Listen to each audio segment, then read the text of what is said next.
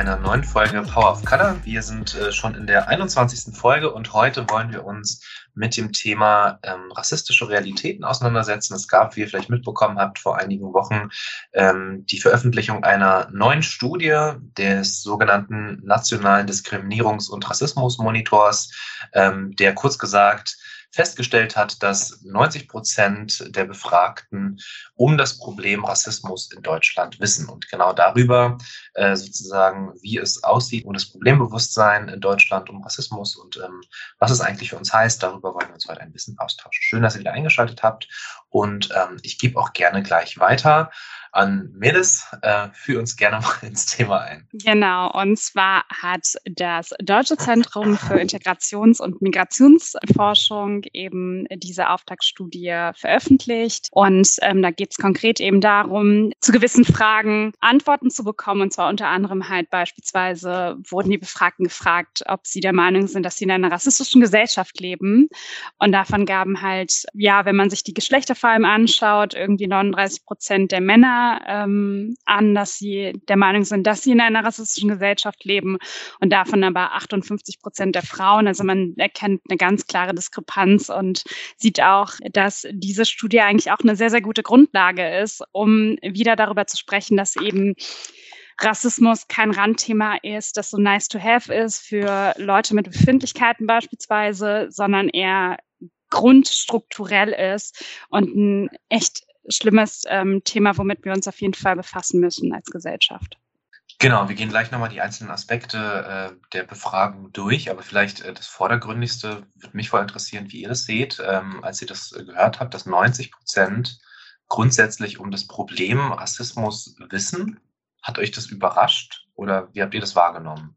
Also 90 Prozent hat mich schon ein wenig überrascht, ähm, aber jetzt so beim längeren Nachdenken macht das eigentlich total Sinn. Ich glaube nämlich, dass halt ganz viele schon an Rassismus glauben, aber dann halt einfach die Definition an, also von wegen, was ist Rassismus, wie macht sich das bemerkbar? Das ist ja unterschiedlich bei Leuten.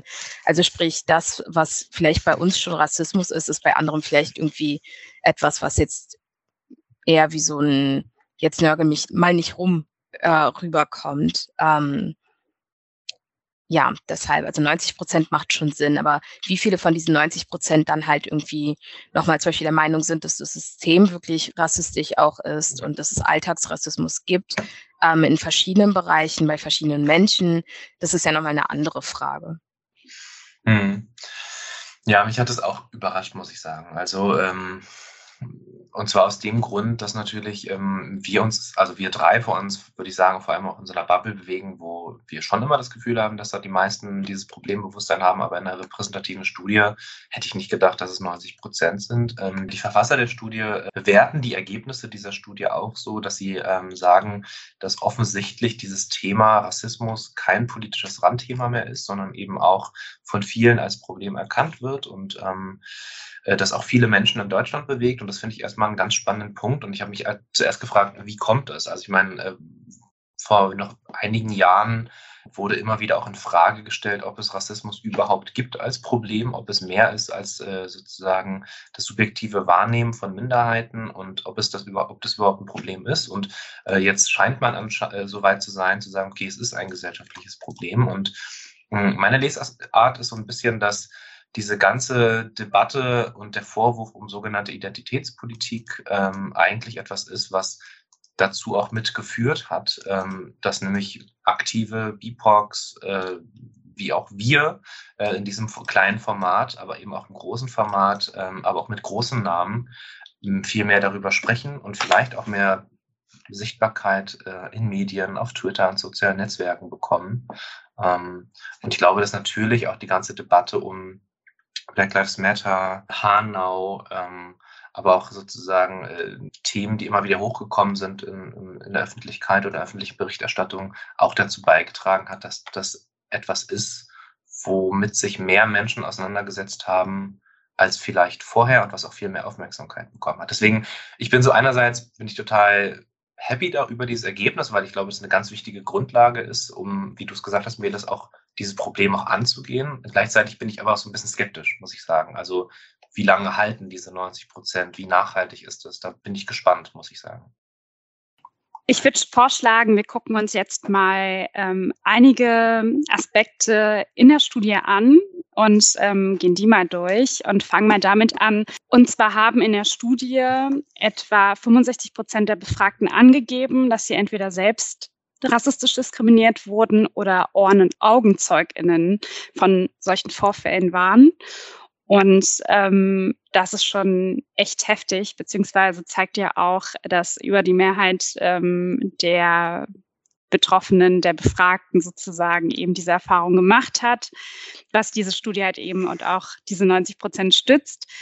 Und ähm, es wurde zudem auch, oder es kam jetzt heraus durch die Studie auch, dass zwischen 60 und 80 Prozent ähm, geäußert haben, dass sie sehr stark betroffen sind von beispielsweise rassistischen Vorfällen und ähm, dadurch halt auch ähm, immer wieder ja davon betroffen sind und darüber nachdenken müssen beispielsweise. Ja, genau, die letzte Zahl, äh, vielleicht um das zu konkretisieren, da geht es um diejenigen, die Rassismus erfahren haben. Und davon sind 60 bis 80 Prozent stark aufgewühlt, haben eine starke Betroffenheit äh, und müssen auch immer wieder daran denken. Das finde ich ehrlich gesagt auch deswegen ganz spannend, weil ähm, es gibt ja auf Social Media auch durchaus ähm, immer auch so Triggerwarnungen davor, wenn zum Beispiel über Vorfälle berichtet wird. Und genau das hat ja den Hintergrund. Also, dass man eben auch sensibel damit umgeht, ähm, dass Menschen eben durch Rassismus auch Retraumatisierung erfahren können oder eben durch Erfahrungsberichte. Ähm, und das ist ehrlich gesagt so eine Zahl, die das, finde ich, nochmal ganz gut stützt, ähm, um auch vielleicht an dieser Stelle so ein bisschen die Sensibilität nochmal zu verstärken, dass wenn äh, ihr über Rassismus berichtet oder eigene Erfahrungen oder sonst was, dass man eben auch immer mit einer Triggerwarnung arbeitet, damit andere sich eben auch entscheiden können, ob sie da einfach mental bereit sind, sich damit auseinanderzusetzen oder nicht. Ähm, was ich ganz spannend finde an der Zahl, die, die erste Zahl, nämlich äh, die Frage, ob sie die Befragten selbst rassistisch diskriminiert wurden, äh, beziehungsweise Zeugen von rassistischen Vorfällen war, dass ein Drittel der Befragten aber sagt, sie erinnert sich an nichts derartiges. Und gleichzeitig aber natürlich das erste Ergebnis ist, 90 Prozent sehen Rassismus als Problem. Das heißt, es gibt so einen Graubereich von Leuten, die haben im Alltag gar nichts, also direkt oder indirekt gar nichts mit dem Thema zu tun gehabt, also aus ihrer Sicht, ähm, sehen aber trotzdem dass Rassismus ein Problem ist. Und ähm, ich finde, das spricht nochmal sehr dafür, dass diese mediale Berichterstattung sicherlich äh, ein, ein Faktor ist, der vor allem dieses Drittel, was überhaupt keine Berührung damit hat im Alltag, ähm, da vielleicht nochmal mehr äh, ja, erreicht hat. Also was ich jetzt irgendwie noch interessant fand daran, war eben, dass ähm, sowohl Leute, die halt von Rassismus betroffen sind, als auch Menschen, die das halt beobachtet haben, eben danach, wie du schon meintest, Marcel, diese emotionale Aufgewühltheit hatten. Also das zeigt ja auch, dass Rassismus halt eben nicht nur ein Problem ist von Menschen, die halt ähm, zu einer sozialen oder kulturellen Minderheit gehören, sondern auch einfach die gesamte Gesellschaft betrifft. Weil man in diesem Moment, wenn man halt Zeuge oder Zeugin wird von einem rassistischen Vorfall, natürlich erstmal meistens gar nicht weiß, wie man halt irgendwie dagegen vorgehen kann und vor allem auch als so außenstehende Person, Anführungszeichen, die sowas vielleicht auch zum ersten Mal passiert, ist es, glaube ich, auch erstmal so ein, so ein Clash mit, mit allen Überzeugungen, die man vielleicht selbst hat. So, also, ne, das zeigt ja auch wieder, dass halt so eben antirassistischer Kampf nicht nur von Menschen bestritten werden sollte, die halt davon betroffen sind, sondern uns halt als Gesellschaft was angeht. Und das fand ich ganz interessant, dass die das in der Studie auch nochmal mit reingenommen haben, also auch ZeugInnen halt befragt haben, dahingehend. Ja, also ich glaube, Einerseits ähm, wollte ich noch mal kurz zurück auf den einen Punkt, den du gemacht hast, Marcel, mit ähm, beispielsweise, dass ein Drittel der Bevölkerung sich nicht daran erinnert, ähm, AugenzeugInnen, OhrenzeugInnen von beispielsweise rassistischen Vorfällen gewesen zu sein oder auch rassistisch diskriminiert worden zu sein.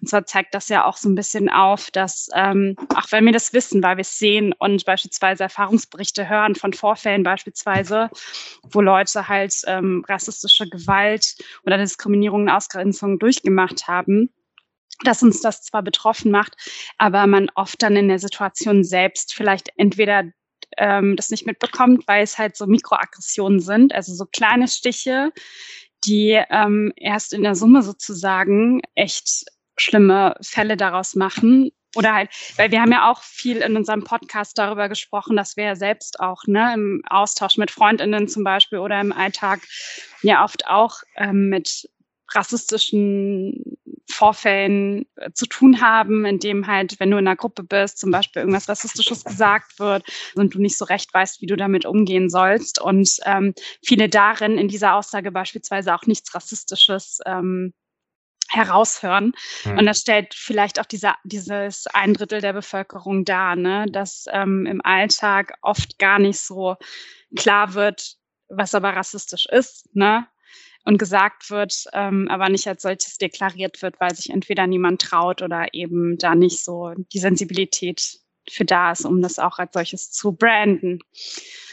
Ja, das finde ich ehrlich gesagt einen ganz wichtigen Punkt, weil ich glaube, das hat Cindy von, also am Anfang gesagt, dass natürlich die Frage ist, was unter Rassismus zu fassen ist ähm, oder äh, wie sozusagen die Befragten auch subjektiv Rassismus werten. Ne? Also ähm, für mich in der Lesart der Studie ist sozusagen dieses offensichtliche äh, rassistische oder auch sozusagen äh, rechtsradikale oder, oder auch das, was die AfD betreibt, vielleicht ist das sogar für die meisten sozusagen rassistisch, aber die Frage ist tatsächlich, wie sieht es dann überhaupt im Alltag aus und im Kleinen und ähm, wie, wie greifbar ist es? Also in meinem Freundeskreis, ähm, der jetzt irgendwie weniger mit dem Thema zu tun hat und auch eher weiß ist, würde ich auch sagen, dass viele sich diesem Thema auch angenähert haben, aber bei einigen auch einfach tatsächlich auch ohne bösen Willen auch teilweise gar nicht klar ist, wie Rassismus auch noch im Kleinen, sage ich mal, äh, ohne es jetzt kleinreden zu wollen, aber auch aussehen kann. Ähm, und insofern glaube ich auch, dass sozusagen diese 90 Prozent vor allem auf die sehr offensichtlichen rassistischen Vorfälle oder Äußerungen äh, sicherlich da eine Sensibilität haben, würde aber tatsächlich in Frage stellen, ob das wirklich äh, bis ins Kleinste gilt. Und ganz spannend ist, also was es auch ein bisschen stützt, diese Behauptung, ist, dass wenn man nochmal weitergeht in der Befragung, dass nämlich die Frage gestellt wird, leben wir denn überhaupt in einer rassistischen Gesellschaft? Also das ist ja sozusagen auch nochmal äh, so eine differenziertere Frage, ähm, ob auch die Gesellschaft in ihrer Struktur rassistisch ist. Und da hast, hast du am Anfang noch schon gesagt, Melis, dass 39 Prozent der befragten Männer sagen, wir leben in einer rassistischen Gesellschaft das heißt nur die Minderheit. Und 58 Prozent der befragten Frauen sagt, wir leben in einer rassistischen Gesellschaft. Und das sind ja sozusagen, also lass uns gleich nochmal über die Gender-Perspektive reden, aber ich finde, was an diesem Ergebnis auch deutlich wird, ist die Diskrepanz zwischen 90 Prozent sagen, Rassismus ist ein Problem, aber jetzt nur zwischen 40 und äh, 60 Prozent sagen, sie, wir leben in einer rassistischen Gesellschaft. Und ich glaube, das ist ein spannender Befund. Also, dass ähm, dass vielleicht ein Teil der 90 Prozent eher Rassismus immer noch als etwas betrachten, was vom rechten Rand kommt, aber nicht aus der Mitte der Gesellschaft, ähm, wäre jetzt ein bisschen meine Lesart an der Stelle. Ähm, wollen wir ein bisschen über die Gender-Perspektive reden? Warum glaubt ihr, dass weniger Männer mit 39 Prozent sagen, wir leben in einer, in einer rassistischen Gesellschaft im Gegensatz zu fast 60 Prozent der Frauen? Ich bin voll überzeugt davon, dass es noch an Sozialisierung einfach liegt. Also weil ich gestern, ich bin gestern zum Beispiel unterwegs gewesen mit, mit Freundinnen und da sind auch äh, natürlich dann Freunde mit dazu gekommen von ihr und ähm, ich war schon echt lang nicht mehr in so einer Männergruppe unterwegs teilweise. So, ne? Also ich hatte zwar meine meine Freundinnen mit dabei, aber bei uns sind da immer so maximal zwei Männer mit dabei, so erlaubt. Kommt natürlich drauf an, ob sie heterosexuell sind, sis, you know. aber gestern waren schon echt viele und die Art und Weise, wie die untereinander miteinander gesprochen haben, war richtig krass. Also es war wirklich, habe ich gefühlt wie zu meinen Clay-Zeiten, einfach als ich 15 war, weil einfach dieser dieser Umgangston ganz anders ist, habe ich irgendwie das Gefühl. Ähm, und da kommt natürlich, glaube ich, auch nochmal so eine gewisse, also in welcher, in welcher Gesellschaft ne, bewegt man sich fort. Also ich glaube, wir sind auch alle so akademisiert, so ziemlich bei uns halt irgendwie in der Freundesgruppe, während die anderen halt so stabil einfach seit 16 irgendwie in einer Ausbildung waren. Jetzt sind die halt ähm, schon mitten im Leben, mitten im Berufsleben so. Und also da sind echt Wörter gefallen, die ich richtig lange nicht mehr gehört habe, außerhalb von AfD-Reden, um ehrlich zu sein. So das Z-Wort zum Beispiel, es wurde dann irgendwie mal rumgeworfen und ähm, ich fand es auch sehr lustig, weil meistens wurde es von dieser einen Person, also wurden diese relativ rassistischen Aussagen von dieser einen Person gemacht, die halt irgendwie der einzige POC in der Gruppe ist. So, und das, also das hat mich auch krass an Südneukölln erinnert, wenn man mit fast nur weißen Leuten irgendwie abhängt und man ist als einzige Person von Rassismus betroffen und dann ist man noch ein Mann, dass man dann irgendwie öfter Aussagen macht über Herkunft oder whatever ähm, und das dann halt eben als Humor dann quasi nimmt. So, und das ist so ein lockeres, wir können ja so reden, wir sind ja unter Freunden so. Und äh, meine Freunde und ich waren echt krass geschockt, weil wir dachten uns so, das war, also hat halt überhaupt keinen Sinn gemacht irgendwie. Die Person hat es natürlich nicht böse gemeint, aber es hat, glaube ich, echt krass mit Sozialisierung zu tun, was als Humor angesehen wird. Auch da auch die Frage, was ist deutscher Humor? Da haben wir ja schon irgendwie letztes Jahr krass drüber gesprochen, als wir hier über den einen Typen von die Partei gesprochen haben und diesen einen ähm, Kabarettisten, der ja auch irgendwie auf also Humor so nimmt, dass man am besten nach unten tritt. Und das habe ich gestern auch wieder krass beobachtet. So und ähm, also das war echt spannend. Deshalb also jetzt das, ne, dass da so eine Diskrepanz zwischen Männern und Frauen ist, das überrascht mich gar nicht so hardcore. Ich glaube, Frauen haben irgendwie noch mal eine andere Art und Weise, mit Problem, also Probleme anzusprechen, vielleicht auch innerhalb von Freundeskreisen oder so eine gewisse Sensibilität, als es irgendwie bei Männern ist, weil bei Männern ja einfach die Sozialisierung wirklich so ist, von wegen, nimm das jetzt mal nicht zu ernst und es war nicht ernst gemeint und dann redet man nicht darüber. Genau, ich würde dir da auf jeden Fall zustimmen, ähm, Cindy. Ich finde auch, dass es auf jeden Fall, ähm, ja, dass die Diskrepanz an sich äh, schon so ein bisschen selbstverständlich ist, weil es ähm, was damit zu tun ist, wie wir sozialisiert werden, aber auch was für Rollenbilder uns die Ges Gesellschaft mitgibt. Ne? Irgendwie eben dieses Rollenbild von ähm, dass Männer beispielsweise alle immer stark sein müssen, ne? Und halt irgendwie auch ein bisschen macker und nicht heulen dürfen, beispielsweise. Und ähm, andererseits Frauen aber auf jeden Fall viel empathischer, sympathischer und einfühlsamer sein können.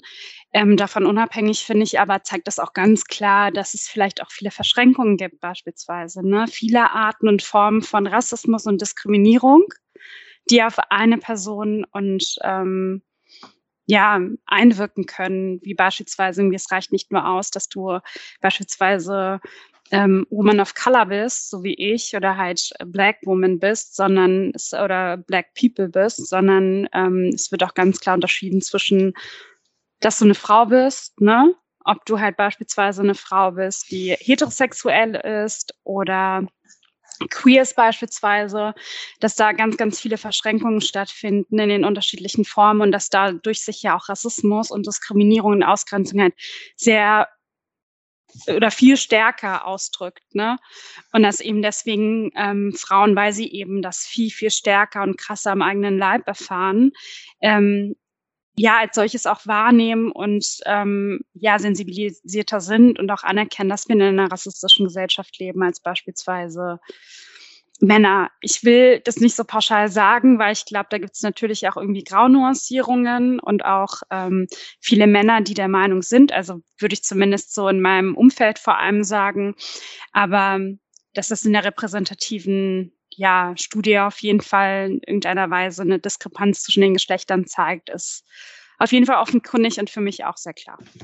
Also ich weiß gar nicht, ob ich jetzt den richtigen Eindruck habe, aber wenn ich jetzt an die aktive BIPOC-Szene denke, dann ist sie für mich vor allem auch mehrheitlich weiblich, muss ich sagen. Also das ist auch wahrscheinlich kein Zufall. Ich würde auch sagen, also wahrscheinlich auch im Kontext einer äh, strukturell sexistischen, patriarchalen Gesellschaft und du hast den Aspekt von Mehrfachdiskriminierung angesprochen, der vielleicht eher dazu führt, also ist jetzt tatsächlich eine Vermutung, äh, dass ähm, diejenigen, die da mehrfach betroffen sind, auch sehr viel sensibler sind äh, für und ähm, dann aber auch diejenigen sind, die dann das Problem eher sozusagen erkennen und angehen. Weiß ich nicht. Also das wäre nochmal eine ganz spannende Debatte. Und wobei, da gibt es ja auch schon, also es macht ja schon Sinn, weil Feminismus wurde ja schnell halt irgendwie auch von nicht weißen Frauen halt irgendwie mit aufgenommen und die Debatte, inwiefern man halt irgendwie, um halt ein, das Patriarchat zu überwinden, ähm, inwiefern man da irgendwie auch intersektional denken muss, kommt ja dann eher eigentlich so von dieser Frauenbewegung, während es bei Männern ja nochmal anders ist. Ähm, was ne, auf jeden Fall, glaube ich, echt interessant wäre mal für eine andere Podcast-Folge, weil das, glaube ich, mhm. den Rahmen sprengen würde auch. Aber ich meine, das ist ja auch schon so ein, so ein ich weiß nicht, inwiefern ihr so TikTok krass verfolgt, aber so ein Joke einfach, so in der feministischen Bewegung ähm, auf TikTok, das halt einfach, egal in welcher Bewegung, so ziemlich Männer immer das schwächste Glied einfach sind, diese Bewegung, weil dann einfach diese Diskrepanz dann doch größer ist, ähm, in wie, also wie man halt Realität, also wie man die Welt irgendwie aufnimmt, auch wie man behandelt wird in der Welt, ähm, je nach Geschlecht und Gender. Okay, ähm, ja, wir gehen mal zum nächsten Aspekt der Studie, damit wir das auch alles zeitlich schaffen. Ähm, denn tatsächlich gibt die Studie ganz schön viel her. Äh, die nächsten beiden Teilergebnisse sind einerseits, äh, darüber haben wir auch schon mal in, einer, in mehreren Folgen auch schon gesprochen, äh, und das wird hier nochmal unterstützt, dass 65 Prozent der Befragten davon überzeugt sind, dass Rassismus eben auch strukturell stattfindet, auch als Bestandteil von staatlichem Handeln und der Institutionen. Ich glaube, dem können wir erstmal nur zustimmen und das ist auch das, was wir äh, beispielsweise in einer einer unserer letzten Folge zum Thema, nee, in unserer letzten Folge gesagt, zum Thema Wohnungssuche ähm, behandelt haben, äh, unter anderem natürlich. Und der andere Punkt ist ähm, nochmal die, das, was wir auch ein bisschen angesprochen haben, das Wissen und Betroffenheit über Rassismus, aber auch eine andere Seite haben, nämlich die Frage von Abwehr gegen genau diese Erkenntnis, dass es Rassismus gibt ähm, oder eben auch das Kleinreden von Rassismus. Und so ergibt die äh, Studie das Teilergebnis, dass 33 Prozent der Befragten nannten Menschen, die selbst Rassismus erlebten, äh, überempfindlich. 52 Prozent finden sie zu ängstlich. Fast die Hälfte, also 45 Prozent, hält äh, Kritik für entweder unangemessen, überzogen oder befürchtet dadurch eine Einschränkung der Meinung Meinungsfreiheit zu haben. Da werden wir sozusagen in diesem Diskurs äh, der sogenannten äh, äh, Kritik an der sogenannten Identitätspolitik. Ähm, und ich glaube, hier sind wir sozusagen an dem angekommen, was uns am Anfang so ein bisschen Skepsis äh, entlockt hat. Ähm, genau, dass eben das doch ein Unterschied ist, äh, zu wissen, äh, dass es ein Problem ist und die Frage, was es eigentlich mit einem selbst und der eigenen Positionierung dazu macht. Ähm, ja, was sagt ihr dazu? Ich glaube, da wird implizit irgendwie auf die Debatten der letzten Jahre hingewiesen, wie die Bevölkerung das halt irgendwie wahrgenommen hat. Ähm, ich finde halt so, was ich zum Beispiel sehr interessant finde bei, beim Fußball zum Beispiel, ich gucke mir keinen Fußball an, aber Rassismus ist da ja wirklich präsent. So, und das wird ja auch immer wieder dann behandelt. Und dieses öffentliche Ausgebuht werden zum Beispiel von nicht weißen ähm, Fußballspielern, dann irgendwie in Verbindung gebracht mit, wenn es vor allem schwarze Fußballspieler sind, dann auch irgendwie diese Affengeräusche, das wird als rassistisch sofort anerkannt. Das wird halt irgendwie äh, natürlich dann kritisiert von den meisten.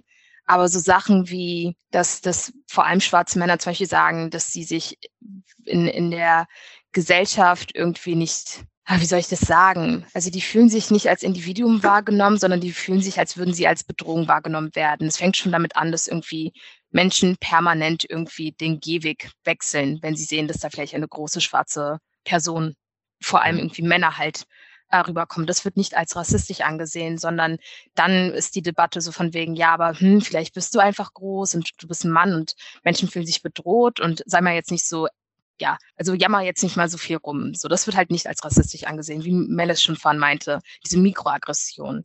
Und ähm, ich glaube, diese, diese Mikroaggressionen, die jetzt in den letzten Monaten, in den letzten Jahren mehrfach besprochen wurden, äh, die werden halt von den meisten, da sie ja nicht erkannt werden, von denen eben dann halt als als ängstlich oder als jammernd oder irgendwie zu sensibel dargesehen, also aufgenommen. So könnte ich mir das erklären. So denke ich mir das halt. Wie du schon meintest, offensichtlicher Rassismus ist was anderes als irgendwie äh, Mikroaggression, die wir ja jetzt auch schon mehrfach besprochen haben und wird halt irgendwie von ähm, verschiedenen Personen auch einfach als dann entweder rassistisch oder nicht rassistisch dann aufgenommen. Ich finde tatsächlich das Ergebnis äh, dieser Teilbefragung sozusagen in der Studie auch ähm, sehr widersprüchlich, weil eben, ja, wenn man eben anerkennt, dass es Rassismus gibt und dass wir irgendwie in einer rassistischen Gesellschaft leben, wissen wir ja ergo damit oder sollte das Ergebnis davon sein, dass wir halt eben in einer Gesellschaft leben, die halt Ungleichheiten begünstigt, ne? Heißt irgendwie, Personengruppen bewusst ausgrenzt, weil sie eben nicht der Norm entsprechen, heißt nicht weiß sind und beispielsweise vor allem verstärkt rassistisch angegangen werden, eben weil sie schwarz sind, ne? Weil wie, wie in dem Beispiel von Cindy. Und ähm, sich dessen bewusst zu sein und dann aber irgendwie zu sagen, ihr quengelt zu viel darüber, ähm, zeigt voll, also verschränkt mich so ein bisschen in meinem Optimismus wieder, den ich einleitend sozusagen hatte, mit ähm, ich hoffe, dass daraus resultiert, dass wir mhm. Probleme angehen können. Und ähm, ich hoffe an sich, dass ähm, wir eben auch mal ein bisschen empathischer damit umgehen und anerkennen, dass eben Rassismus schon sehr belastend ist für Personen, psychische Folgen mit sich bringen kann, körperliche mit sich bringen kann, weswegen man eben auch ähm, ja das ganze Leben davon beschränkt wird, in irgendeiner Weise sich frei entfalten zu können, den Job auszuüben zu können, den man will, oder halt auch die Bildung erfahren zu können, weil du eben diskriminiert wurdest in der Schule oder sonst wo sich dessen bewusst zu machen und dann halt vielleicht in der Befragung oder in dieser ganzen Debatte anders anzugehen, wäre schon irgendwie mein Wunsch gewesen oder ist es jetzt auch? Ja, ich glaube, das ist einfach das, was du angesprochen hast, dass diese Widersprüche durchaus da sind, aber auch äh, spannend sind, da nochmal reinzugehen. Also ich glaube, durchaus, dass es Menschen gibt, also gibt es auch in meinem Umfeld, die würden nach wie vor aufgrund ihrer Sozialisation und vielleicht auch des Alters und auch einer fehlenden Problembewusstsein weiter das Z-Wort sagen, aber sehen Rassismus als ein gesellschaftliches Problem an. Und ich glaube, der, der eigentliche Punkt ist immer die Reflexion des eigenen Ichs. Also was habe ich mit diesem Rassismusproblem zu tun? Und äh, je weniger das stattfindet, ähm, desto eher bin ich vielleicht geneigt, dann zu sagen, bei einigen äh, Diskursen oder Vorfällen, die stattfinden, ja, jetzt sei nicht so empfindlich, obwohl ich gleichzeitig aber der Aussage zustimme, ja, okay, Rassismus ist schon ein Problem, also äh, bei so offensichtlicheren Dingen. Aber deswegen lohnt es sich, glaube ich, auch immer noch. Also man könnte jetzt auch zu dem äh, Schluss kommen, ja, okay, wir haben jetzt mit unserem Podcast eigentlich unser Ziel erreicht, 90 Prozent sind der Meinung, Rassismus ist ein Problem. Aber ich glaube, genau dieses was, was heißt Rassismus, welche Facetten hat es, warum ist das Z-Wort ein Problem oder das N-Wort oder whatever? Äh, und, und wie äußert sich das im Alltag? Und wie können wir da Rassismus kritischer werden, ähm, das ist, glaube ich, schon eine ganz spannende Frage. Und da komme ich auch so ein bisschen zum, zum nächsten Teilaspekt, nämlich zur Frage, äh, zum Aspekt Rassismus kritische Sprache.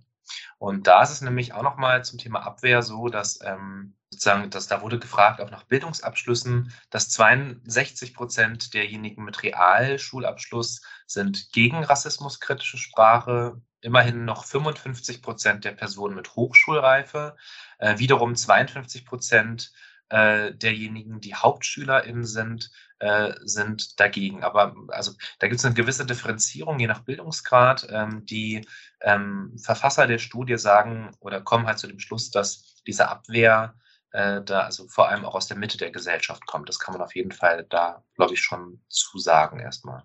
Ja, spannend, glaube ich, ist zumindest bei diesem Ergebnis zu sehen, dass Bildung nicht zwingend äh, dazu führt, dass, ähm, dass rassismuskritische Sprache eher als eher angenommen wird. Also ich finde jetzt die Diskrepanz zwischen 55 Prozent bei äh, Menschen mit einer äh, Hochschulreife und 62 bei Menschen mit einem Realschulabschluss jetzt nicht so riesen, riesengroß. Ähm, anders verhält es sich ein bisschen beim Thema, ähm, also beim Thema Bildung, wenn es um die Frage geht, ob es, ob daran geglaubt wird, dass menschliche Rassen gebe, die sich unterscheiden äh, nach Merkmalen. Äh, und da ist es so, dass ähm, diejenigen ohne Schulabschluss zu 72 Prozent dieser Ansicht sind und dieser These anhängen, während es bei jen, denjenigen mit einer Hochschulreife äh, so ist, dass äh, nur 37 Prozent an die Existenz von Rassen glaubt. Ich finde es immer noch extrem hoch, muss ich sagen, äh, aber äh, hier zumindest ähm, scheint Bildung einen positiven Einfluss auf, die, auf diese Frage und Ansicht zu haben. Genau, und spannend bei dieser Frage nur als Ergänzung der Vollständigkeit halber ist, dass äh, diese Ansicht über äh, Rasse sich auch unterscheidet, äh, sozusagen, wenn man sich das Alter der Befragten anguckt. Äh, also bei den 14- äh, bis 24-Jährigen glaubt äh, nicht mal ein Drittel, also 32 Prozent an diese These, während es bei den Älteren 61 Prozent sind also ich bin sogar der Meinung, dass bestimmt mehr Leute noch an, an so rassifizierte Verhaltensweisen glauben und sowas. Also ich meine, wenn man jetzt so direkt gefragt wird, ich weiß nicht, wie die Frage gestellt wurde, aber von wegen gibt es Unterschiede zwischen ähm, Menschen oder keine Ahnung, ähm, ne, ob man gefragt wird, ob man an Rasse oder Rassentheorie glaubt. Also erstmal Boat ist irgendwie immer noch so bei den jungen Leuten 30 Prozent Ja gesagt haben, bei den Älteren einfach 60 Prozent, finde ich schon echt krass. Aber ich finde, das merkt man schon extrem halt irgendwie im Alltag. Also ich weiß nicht, wie oft ich irgendwie bei so gerade 40-Jährigen zum Beispiel noch höre, so von wegen, ah ja, naja, klar ist äh, der oder die Person dann ähm, schon da ein bisschen wütender oder naja, die sind halt, die sind dann ein bisschen ähm, aufgeregt oder whatever, weil es sind halt Spanier. So, die sind halt irgendwie, die sind, äh, haben halt irgendwie heißeres Blut oder sowas. Also da ist ja schon diese, dieses Rassendenken irgendwie dr drinne. Und ähm, es war halt trotzdem schon echt krass erschreckend zu sehen, irgendwie von wegen, dass es halt in der Studie dann immer noch so viele waren, weil ja dann eben angefangen wurde mit diesen 90 Prozent in der deutschen Gesellschaft glauben halt, dass es Rassismus gibt.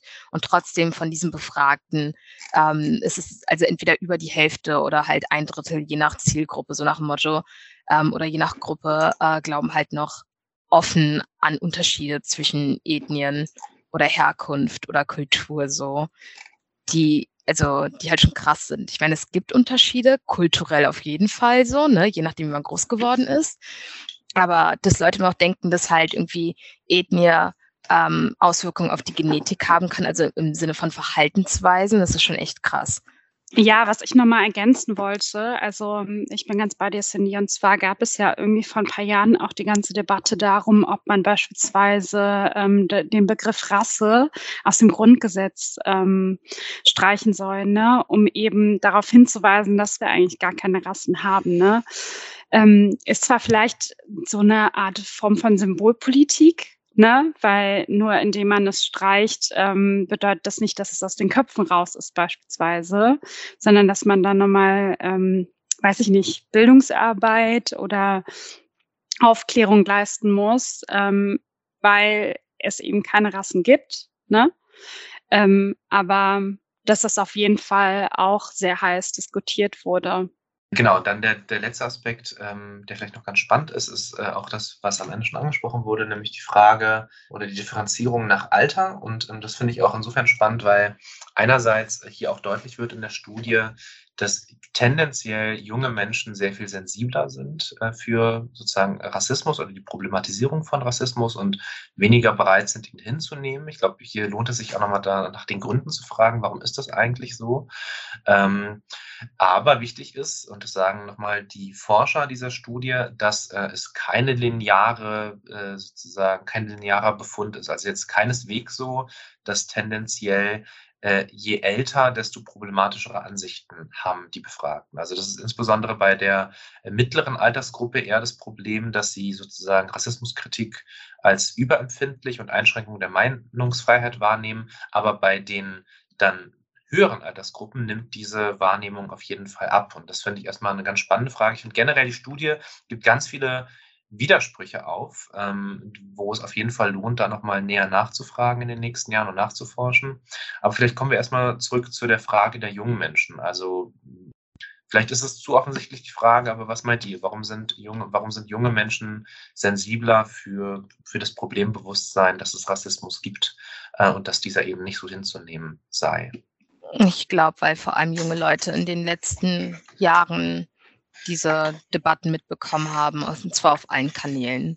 So, ich glaube, junge Leute sind diejenigen, die auf den meisten Plattformen mit vertreten sind, Debatten mitführen, mitbekommen, ähm, vom Detailreich auch sehr. Ähm, weil wenn ich jetzt zum Beispiel an meine Eltern denke, die kriegen die meisten Sachen, glaube ich, halt eben noch übers Fernsehen. Ähm, da werden halt nicht alle Debatten geführt, die halt irgendwie zum Beispiel auf Instagram stattfinden. Und ähm, ja, ja, ne, wobei, ne, also wie gesagt, wie du schon meintest, Marcel, sensibler sein heißt ja immer noch nicht, dass man, also dass, das, dass wir alle stabile Antirassistinnen sind. ähm, und das fand ich auch sehr interessant, halt irgendwie, weil, also weil meine Auffassung und auf jeden Fall, so wie ich das mitbekommen habe ähm, oder miterlebt habe, ist es wirklich so, dass halt eben diese, also vor allem diese, diese, diese Gruppe zwischen super jung, sage ich jetzt mal, oder jung und alt halt einfach eine ganz, ganz krasse ähm, Auffassung von, von Debatte hat oder von Debatten, die dann doch davon abweicht, wie jetzt welche ältere Leute das halt irgendwie sehen. Also ich kann irgendwie mit meinem 85-jährigen Nachbarn viel entspannter über Antirassismus oder was auch immer halt debattieren, als halt irgendwie mit, ich sag jetzt mal, ähm, einem Familienmitglied das halt 50 ist oder halt so 45, weil da das dann ganz schnell geht hin zu, ähm, ja, wir waren ja auch halt irgendwie alle natürlich gegen Nazis oder natürlich gegen rechte Leute und keine Ahnung was, aber die Debatten wurden halt anders geführt und es ist nicht so sensibel wie heute. Also ich finde halt, dass es da auch vielleicht nicht die Ansichten sind, die dann so krass auseinander halt irgendwie klaffen, sondern wie man halt einfach miteinander spricht, so. Mhm.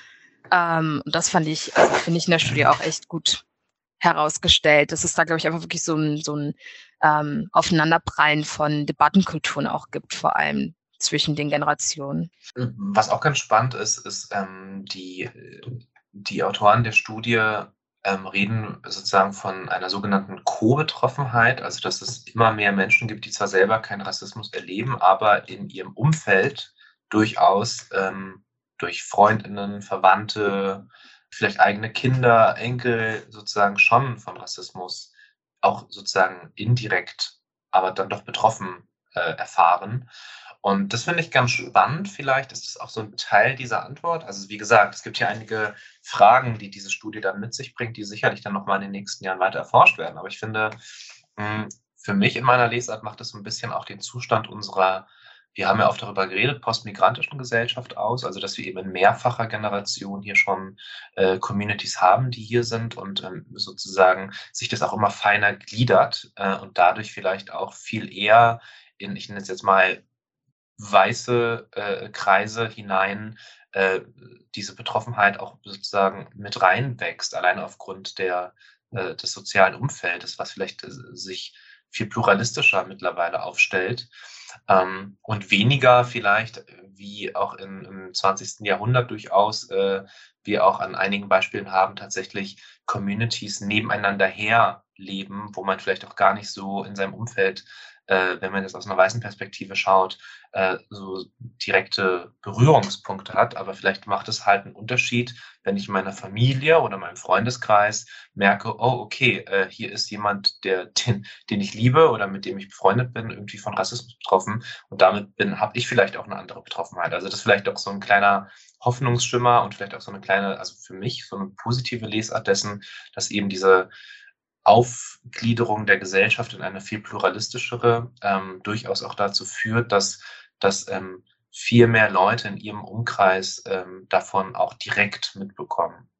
Ich glaube auf jeden Fall auch, dass ähm, das mit einherspielt, also eine pluralistische Gesellschaft zu haben, wo es natürlich selbstverständlich ist, unterschiedliche Lebenswirklichkeiten und ähm, ja nicht nur pauschal ähm, weiß gelesen oder weiße Leute zu haben, sondern auch ähm, sehr viele BIPOCs, also nicht, nicht weiß gelesene Personen auch zu kennen und dadurch halt unterschiedliche kulturelle ähm, ja, oder unterschiedliche Kulturen kennenzulernen. Ähm, ich finde aber, ähm, also ich habe immer persönlich so ein bisschen ein kleines Problem damit, immer nur zu sagen, man muss es erstmal kennenlernen oder eben davon irgendwie indirekt betroffen sein, um da in irgendeiner Weise eine Co-Betroffenheit oder halt sich irgendwie hineinfühlen zu können für Leute, die halt von Rassismus betroffen sind.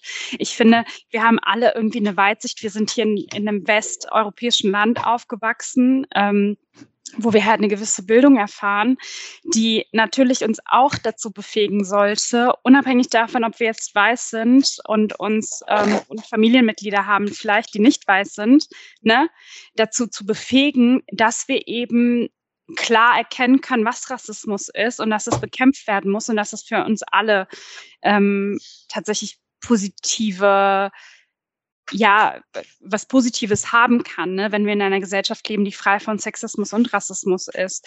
Und ähm, das ist so ein bisschen vielleicht auch mein innerer, meine in, innere Ambivalenz und mein Widerspruch, weswegen ich oft da auch so ein bisschen kritisch raufgucke und sage, ja, es ist gut, in einer pluralistischen Gesellschaft zu leben und das irgendwie mitzukommen, äh, mitzubekommen, in der eigenen Familie auch oder in der Verwandtschaft. Aber es ist nicht das Allheilmittel und wir sollten eher dahin, dass uns tatsächlich Bildung, Aufklärung dahin bringen, dass unabhängig davon, ob wir jetzt was kulturell mit diesen Leuten zu tun haben, ne, die vielleicht nicht zu unserer Lebenswirklichkeit gehören, eben trotzdem uns hineinfühlen können und ganz klar sagen können, ich bin betroffen, weil es in dieser, in dieser Welt ähm, Ungerechtigkeiten gibt, die ich bekämpfen will, weil sie mich befreien, aber auch Personen und Personengruppen, die ausgegrenzt werden. Hm. Ja, total. Also ich finde das auch sehr interessant in der Studie auf jeden Fall, ne, dass da halt eben aufgewiesen wird, dass Leute, die vielleicht ähm, BPOC in der Familie haben, da eben auch äh, sensibler für sind, das indirekt irgendwie miterlebt haben. Aber ich meine, wir haben auch andere Gesellschaften schon, die pluralistischer sind, waren in den letzten Jahrhunderten, als es Deutschland war, sprich USA. Ähm, wir können auch, warte, wo war das? Dänemark gibt es auch schon sehr lange eine schwarze Community zum Beispiel, so ne, durch Kolonialismus natürlich alles, Frankreich. Und da sieht man auch, dass halt die trotzdem genauso backwards denken, teilweise wie wir, die halt irgendwie vielleicht ähm, bei einigen Communities, also einige Communities haben, die irgendwie erst in erster Generation hier sind, so. Also was halt irgendwie, ähm, ne, das ist ja auch wirklich auch so eine, so eine, so eine Auffassung von Antirassismus aus den 80er, 90ern, würde ich sagen, muss ich tatsächlich sagen, weil wenn man sich so anschaut, so Serien zum Beispiel, finde ich, waren in den 80er, 90ern teilweise viel diverser aufgestellt als jetzt in den 2000ern oder heute teilweise. Was aber nicht bedeutet, dass die auch wirklich über Sachen gesprochen haben. So, es ging halt nur so von wegen darum, hey, guck mal, wir sind sehr pluralistisch aufgestellt und deshalb sind wir alle gleich, so, ne?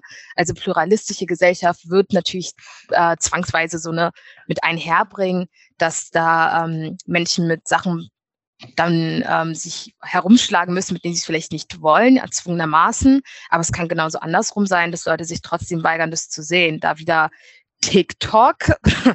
Also, ne, wenn man da irgendwie jetzt mal die letzten Monate mitgeschaut hat, was ich sehr interessant fand, war halt wirklich, dass ähm, viele, zum Beispiel biracial, also halb schwarze, halb weiße Kinder vor allem davon berichtet haben, wie es ist, aufzuwachsen mit einem, also mit vor allem mit einer weißen Mutter. Und das hat vor allem Töchter betroffen, dass ähm, die halt natürlich die Mutter als Vorbild haben. Das ist ja ganz normal in einer Mutter-Tochter-Konstellation jetzt so, dass die Mutter meistens das erste Vorbild ist.